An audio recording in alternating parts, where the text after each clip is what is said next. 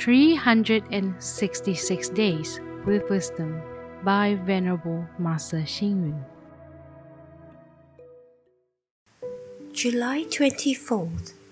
Give others happiness anywhere. Give others confidence anytime.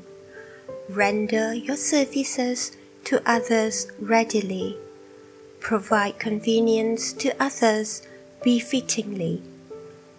The most precious thing in the world is neither money nor social status, but happiness. Happiness fills the world with color and our life with hope.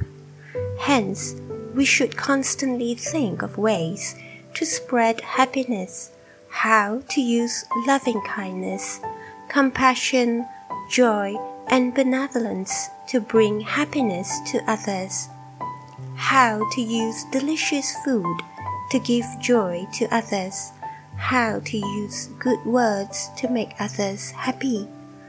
A person who has a joyous heart and thought is one who is the happiest and wealthiest person in the world.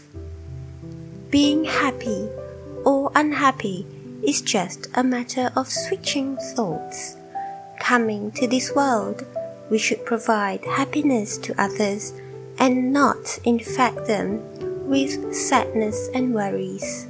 To do so, we have to create pleasure for ourselves as well as for others.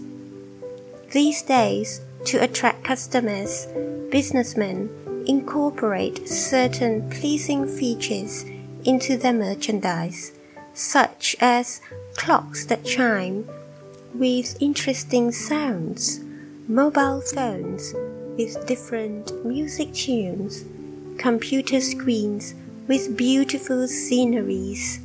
All these are readily accepted and give pleasure to customers.